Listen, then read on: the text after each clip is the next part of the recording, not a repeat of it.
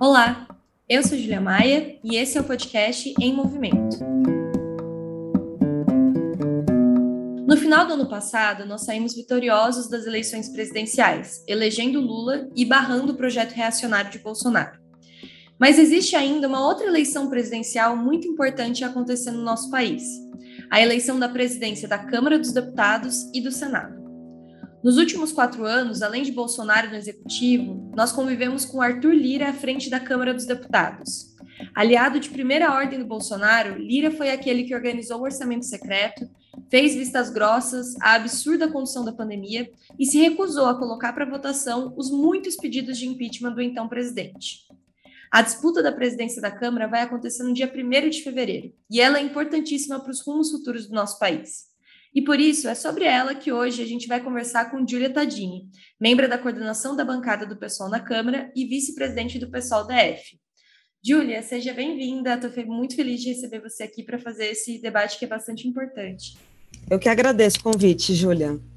também animada aí para o nosso debate. Bom, então, para a gente ir começando, eu queria que você desse um pouco um panorama geral dessa disputa, porque a gente está a menos de 10 dias da eleição da presidência da Câmara, e eu tenho a sensação que o tema ainda não tomou uma repercussão tão grande na mídia, nos jornais, na TV. Então, acho que seria interessante você falar um pouquinho de como está essa disputa, quais são os candidatos colocados até então. É, a eleição acontece, que nem você falou, no dia 1 de fevereiro, e até agora só tem dois candidatos oficiais: o Arthur Lira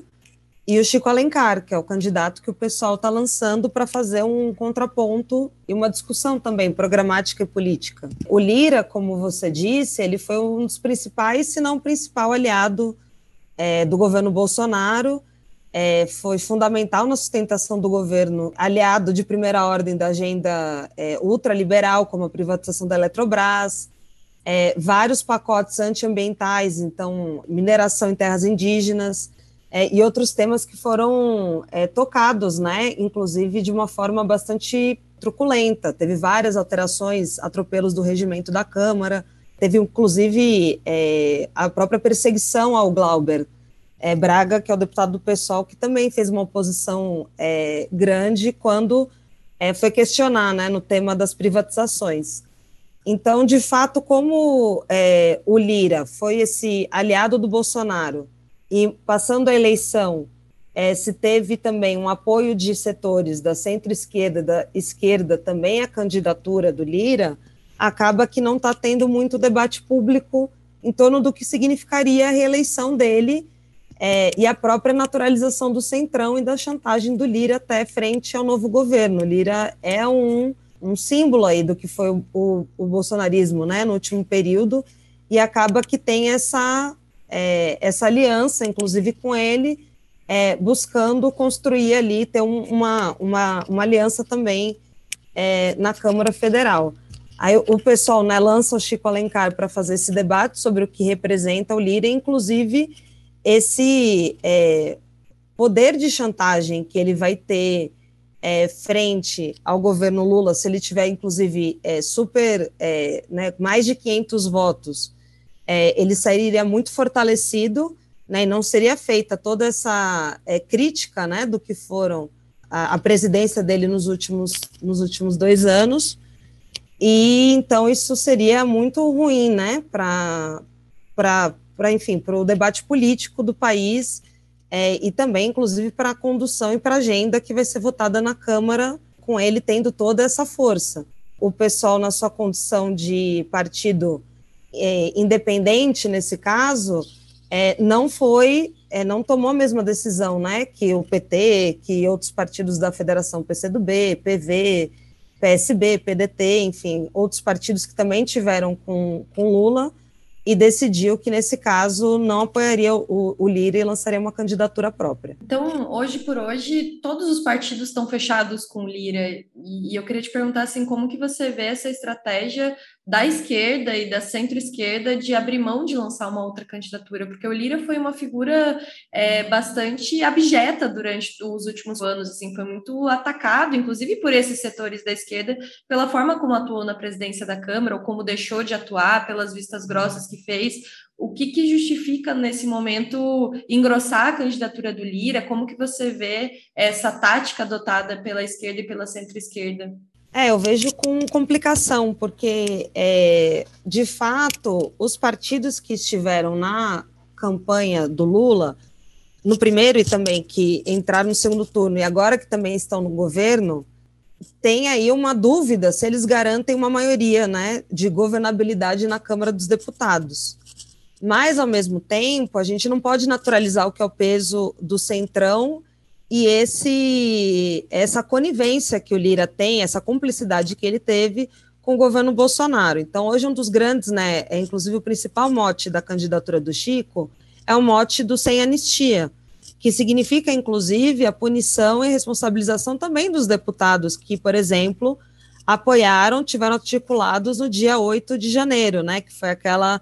é aquele momento que eles tentaram, né, que eles ocuparam ali, né, invadiram, na verdade, o, o, a Praça dos Três Poderes. Então, isso é bastante é, é, complicado, porque acaba também abrindo brechas para que não se vá até o final, por exemplo, com esse enfrentamento né, e essa punição e responsabilização. É, até saiu uma matéria que alguns interlocutores do Lira, por exemplo, são contra, né, dizem que é, não vão lutar um pouco para que talvez não tenha a prisão do Bolsonaro, que é uma das coisas é uma das medidas mais importantes nesse sentido. Então, acaba que, é, para além disso, né, desse tema da própria, é, um certo pacificação, que na verdade não é uma pacificação, mas sim é, uma anistia, né, com inclusive deputados, né, por exemplo, tem a Bia Kicis, tem a Carla Zambelli, é, o Nicolas, são vários deputados outros, né, é, o próprio é, Eduardo Bolsonaro, enfim, então, como é que vai ser, vai, vai se dar, por exemplo, no Conselho de Ética? Vai se abrir, né? O pessoal vai entrar com um pedido de cassação, isso vai ter andamento? Qual que vai ser também a responsabilização que vai ser feita pela Câmara dos Deputados? E, para além disso, a própria agenda, né? Porque o Lira sempre teve, né, à, frente também é, é, da agenda dos ruralistas, é, né, do agronegócio, é, então, é, apoiou, né, teve um ato pela terra, que até teve um, um, um, show muito grande, que reuniu artistas, né, que o Caetano Veloso teve à frente, e no mesmo dia ele deu andamento, né, e colocou para votação e foi aprovado a urgência é, de um PL que flexibiliza, né, que libera a mineração em terras indígenas, assim como vários outros é, pautas, né, contra o meio ambiente. Então, e sem falar no tema econômico também, que vai ser uma das grandes é, batalhas né, é, do próximo período, é como que a gente avança também né, na, na é, em medidas econômicas que, na verdade, ajudem o povo brasileiro né, na situação de crise. Então, acho que acaba é, com Lira, né, todos os partidos apoiando é o Lira e ele tendo uma votação muito expressiva, acaba é, dando para ele ainda mais superpoderes né? E acaba, inclusive, dando um poder para o centrão, inclusive, de chantagem ao governo é, federal e também coloca um pouco em risco o tema da, da punição e da responsabilização também dos, dos golpistas, né? Então, acho bastante complicado e por isso que eu acho que foi muito acertada a posição do pessoal de lançar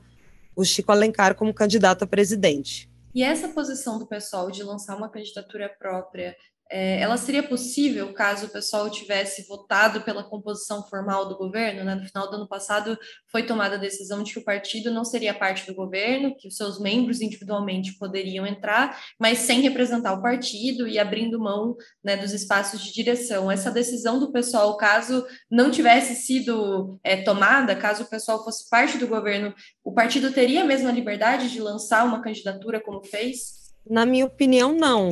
porque quando você faz parte do governo e, e, tem cargos no governo, você também tem que apoiar né, as decisões do governo, sejam elas é, positivas ou negativas. Então, como é, existe já esse apoio né, por parte do governo ao Arthur Lira, né, essa é uma decisão política né, que os partidos estão tendo, é, você ficaria um pouco amarrado, porque quando você está no governo, você acaba tendo que também é, apoiar as medidas é, que o governo toma em, em, diversas esferas. Então, te, é, te limita, assim, de você ter uma atuação independente. É, e caso você acabe tendo muitas posições independentes, é, você inclusive coloca em risco os seus cargos no governo. Teve é, um, um, né, uma situação que, que inclusive, é, dentro do próprio PT, que seus deputados, por exemplo, mesmo sendo do PT, não compareciam a comissões, é, que, que ou né, que teriam votações benéficas ao governo, isso já fazia com que pessoas do grupo político daquele deputado perdesse, né, fossem exonerados, né, no dia seguinte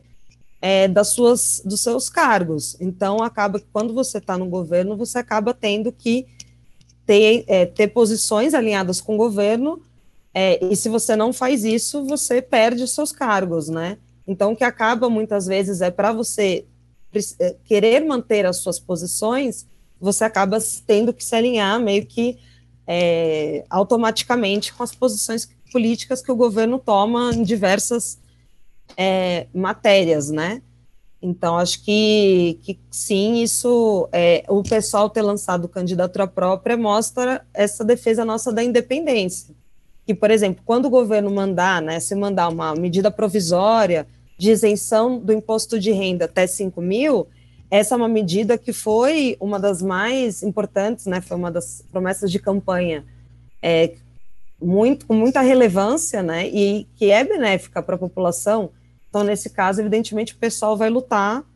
para aprovar, né, ou a taxação das grandes fortunas, que é uma, algo que está sendo bastante ventilado. É, inclusive, a Luciana Genro tem o primeiro projeto de lei, né, pela taxação de grandes fortunas. Isso é uma luta que a gente vai fazer. Então, todas as medidas que a gente entenda que são benéficas, né, a classe trabalhadora e a população, a gente vai votar favorável. Mas a gente tem essa liberdade de coisas que a gente discorda, como a, o apoio a Arthur Lira, a gente poder discordar e também ter uma política independente. Então, acho que essa eleição e a candidatura do Chico Alencar, né, do PSOL, é, mostra um pouco na prática o que, que, é a nossa defesa de um partido independente, né? Então acho que foi muito é, importante é, e, e, eu acho que é, coloca como foi correta essa decisão do partido é, não ter cargos, né, indicar como partido cargos é, no governo federal. Júlia, você falou bastante sobre o Arthur Lira, sobre o que significaria, né, e o que pode significar a sua provável reeleição, já que existe é, vários partidos que já estão fechados, não existe uma outra alternativa viável, de fato, que dispute né? Mas o que, o que isso vai significar por ser um, um sujeito, um parlamentar que é fechado com um programa com uma agenda neoliberal, ruralista, que ataca os direitos do povo e também que ataca a, a nossa terra, a questão do debate sobre o meio ambiente, também a questão a respeito da punição aos golpistas, né? Que o Lira, durante o governo Bolsonaro, já mostrou a, a anuência que ele tem com o golpismo, que dirá agora também, né? Nessa, nesse afã de pacificação, que na prática significa de não responsabilização. Nesse sentido, na ausência de outra candidatura e, e, diante do que significa a reeleição do Lira, qual que é a importância que você dá para a candidatura do pessoal, que você vê a importância da candidatura do pessoal, mesmo que é, em termos práticos não, não vai disputar uma vitória na disputa da Câmara, mas qual que é a importância dessa candidatura qual o debate que a gente quer pautar a partir dela? É, eu vejo como fundamental porque acaba dando também ferramentas a partir de um programa de qual que tem que ser a agenda também dos movimentos sociais e da sociedade no próximo período. É, primeiro que acho que mostra que o Lira não tem unanimidade, né? Que eu acho que isso é importante, porque imagino se ainda ele ganhasse com todos os votos, não tivesse candidatura nenhuma, ou pode ser até que o novo apresente uma candidatura e ficaria só uma, uma, é, uma falsa alternativa, né? Porque aí o novo também representa é, tudo de pior, né? Do ponto de vista também programático é, e político. Então, acho que ela tem esse papel de, né, o, de fazer essa disputa também, né, na sociedade, que a gente não pode naturalizar esse peso é, do centrão e essa tática de estar com Arthur Lira como se fosse é, natural ou, ou, benéfica, né? Então, é, o Chico tá dando, né, já saiu em diversos meios de comunicação, vão ter entrevistas, é, inclusive disputar votos, porque eu acho que devem ter sim é, deputados da base é, dos partidos de, de esquerda, de centro-esquerda, que podem também é, ter discordâncias né, com, essa, é, com essa política de apoiar o Lira, então pode ser que a gente tenha mais votos do que os votos só da bancada do PSOL, mas acho que o fundamental é isso, de fazer essa crítica, é, mas também propor esse programa, né? Então, por isso que a candidatura do Chico está a serviço da luta pela responsabilização, pela cassação né, dos deputados, mas também pela prisão né, do Bolsonaro e toda a investigação e responsabilização né, de todo é, o clã ali que teve com ele, os ex-ministros, enfim, né, desmontar toda essa teia é, da extrema-direita, né, que passa pelos financiadores, é, e também o próprio programa, por exemplo, isso que a gente estava, que eu estava comentando, é, a isenção do imposto de renda até é, 5 mil, é, questionar né, a própria é, taxação das grandes fortunas, é, toda a revogação do, é, do desmonte que teve ambiental é, e outras medidas, por exemplo, o próprio questionamento sobre como foi o processo de privatização da Eletrobras. Então, acho que é importante ainda que é, da gente fazer esse debate, se a gente não deveria, inclusive, reverter esse processo, ainda tendo em vista que uma das empresas que foi usada para fazer né, é, toda avaliação é uma das que está envolvida no escândalo da Americanas, por exemplo, né? Então, tem várias medidas que a gente pode é, listar: revogação da reforma trabalhista do Temer, revogação da reforma é, da Previdência do Bolsonaro. Então, tem várias outras né, é, medidas é, também relacionadas a direitos humanos, a própria educação. Então, o novo ensino médio, que é algo que é questionado, né? É, Pode-se haver é, esse debate na Câmara e na sociedade, a militarização das escolas. Então, acho que a campanha do Chico também serve para postular um programa né, do que, que deve ser que a gente, é, que a sociedade, que né, os movimentos sociais devem lutar também para a gente avançar, né, é, com mobilização social, enfim, e também questionar, né, os, os métodos aí que o Lira tem na condução é, também da Câmara dos Deputados de forma bastante autoritária, antidemocrática, sem participação popular. Então, acho que cumpre com esse papel também de, de, de é, sistematizar esse programa e ajudar também, é, em conjunto com os movimentos sociais, a fortalecer a luta em torno dessas pautas, né, que são bastante importantes. Te ouvindo falar, Júlia, fico pensando assim, a reeleição do Lira por si só é uma tristeza, né? É uma tragédia para nós que, que seja esse o cenário que está colocado, mas mais triste ainda e mais trágico seria se parecesse que ele está sendo reeleito como se ele tivesse cumprido com um mandato de, como presidente da Câmara sem críticas, como se ele tivesse sido de fato incontestável, unânime, como se a gente não tivesse constantemente batido no Lira e denunciado as suas atitudes enquanto presidente da Câmara. Então, muito importante de fato a, a candidatura do PSOL, inclusive para mostrar o, o, que a sociedade pensa sobre o que é a candidatura do Lira, mesmo que dentro dos parlamentos a gente sabe que a lógica às vezes é muito diferente, os acordos se travam, às vezes, a revelia do que acontece de fato no mundo, na sociedade, no país, mas o pessoal consegue, a partir da sua candidatura, vocalizar também essa, essa luta. Então, desejo aí para vocês boa sorte nessa disputa no dia 1 de fevereiro. Sei que não vai ser, não vai ser simples, e agradecer pela disposição de conversar aqui comigo, com a gente do podcast, e contar um pouquinho dessa dinâmica do parlamento que às vezes é tão complexa de compreender, tão distante, mas necessária. Eu que agradeço também, Júlia, a, a oportunidade, né, o convite. E eu acho que é isso, é buscar a gente é, construir um programa e também é, fortalecer na sociedade essas pautas, né? Então, acho que a candidatura do pessoal é, é muito importante para fazer essa crítica ao Lira e a esse método do centrão, do fisiologismo, também essa crítica, né, essa ampla unidade em torno dele, e também postular em um pessoal independente, com programa e, e fortalecendo a luta né, em torno dessas pautas que são tão importantes para a gente avançar aí no próximo período.